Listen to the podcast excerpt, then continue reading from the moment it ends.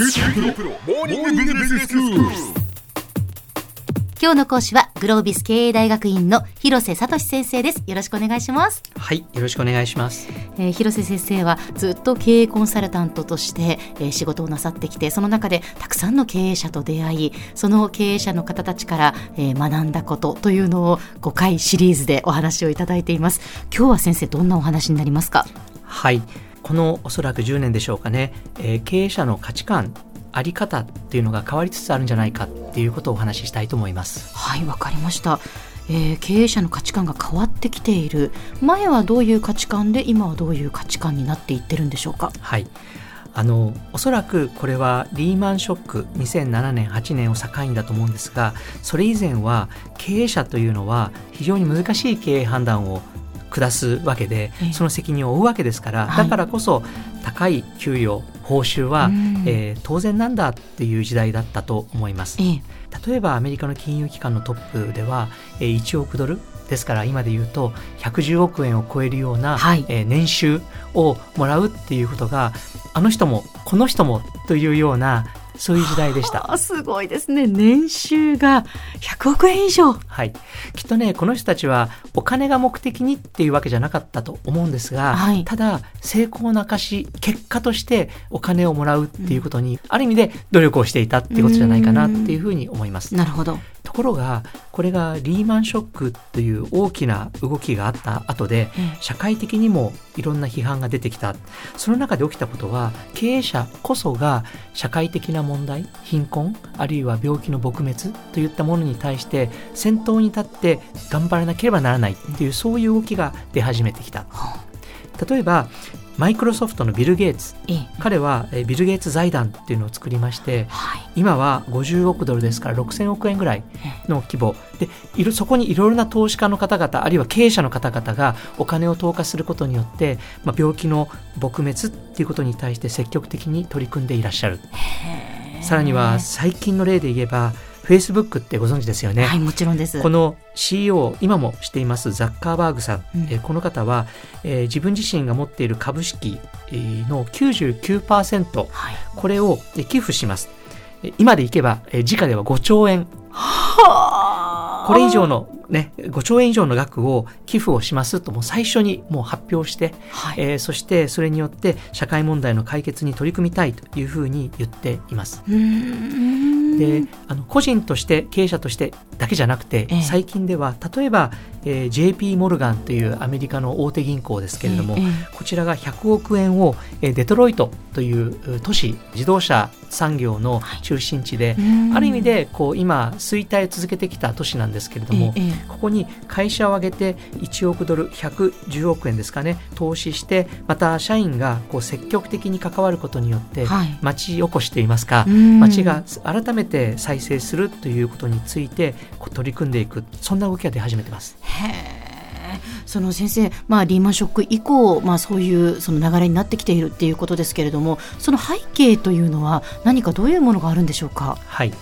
まあ、元からなんですけれどもね、欧米ではノブリス・オブリージュこれフランス語の言葉なんですけれどもね、訳としては高貴な人は社会的義務を伴う。ノブリス・オブリージュっていう概念がありまして、ええ。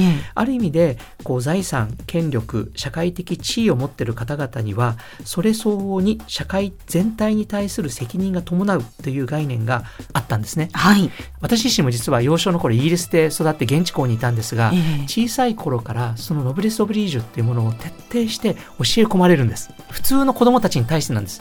皆さんが、え大きくなって成功したら社会に対して貢献しなさいっていうことをい。わゆる幼稚園年長さんの時からはい。ずっと言われるんです、そうですか。ある意味でのリーダー教育なんですけれどもね、ええ。じゃあ日本ではないのかということで言うとええ。実はあるんですよ、あそうなんですね。はい、例えば二戸目稲造さんとか内村勘三さんといって明治の中期後期ええに活躍された方々ははい。積極的に弱者敗者に対する仁うん。というもの温かさというものは、え特に高い位にいる人たちは持つべき徳としてなければならないということを積極的に発信をされていてある意味で強いもの豊かなものの社会的責任を発するという概念は日本にもしっかりあったんですそうなんですね。は振り返ってみると実際に今長崎で言えば高田明さん？はいはい。ジャパデントの。はい、はい。彼も最近そういった動きされてますよね。あそうですね。やっぱりあの、まあ、地元長崎をその盛り上げていこうということで例えばあのサッカーの、ね、チームですけど V・ファーレン長崎をそのバックアップしてそしてスタジアムを作ってやっぱり長崎のその街を活性化しようっていうやっぱそういう思いがあられるんだろうなというふうに思いますね。はいあの高田明さんの例は本当に素晴らしい例だと思うんですが実は私どもグロービスのねええ。堀義人学長もですね、はい。同じようなことをやっていましてね、ええ。今彼自身出身地である水戸はいでそこに対して会社としての投資をしながら地域活性をしよう。そして一つの打ち手としてバスケットボールのプロのチームの茨城ロボッツというチームを買収しましてね。でそこを通して積極的に水戸の人たちを一体化させよう。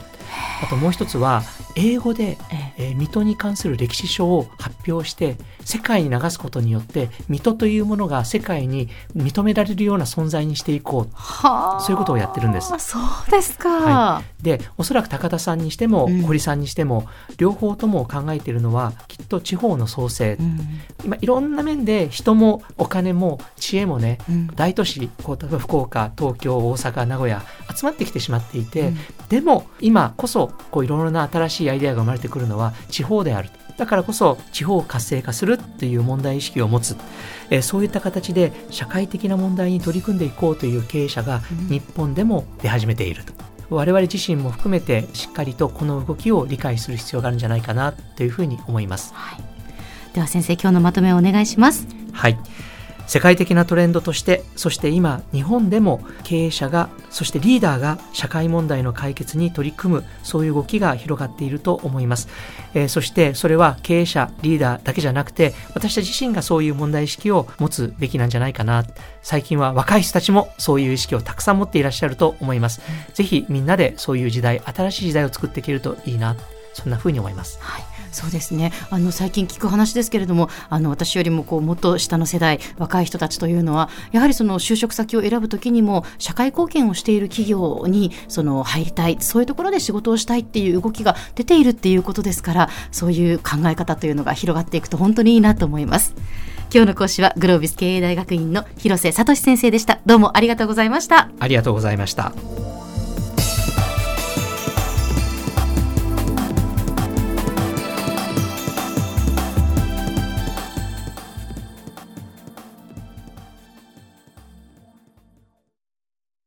QT プロは通信ネットワーク、セキュリティ、クラウドなど QT ネットがお届けする ICT サービスです。九州中に展開した光ファイバー網を基盤に一番身近なビジネスパートナーとして九州の企業自治体の皆様をサポートします。詳しくは QT プロで検索を。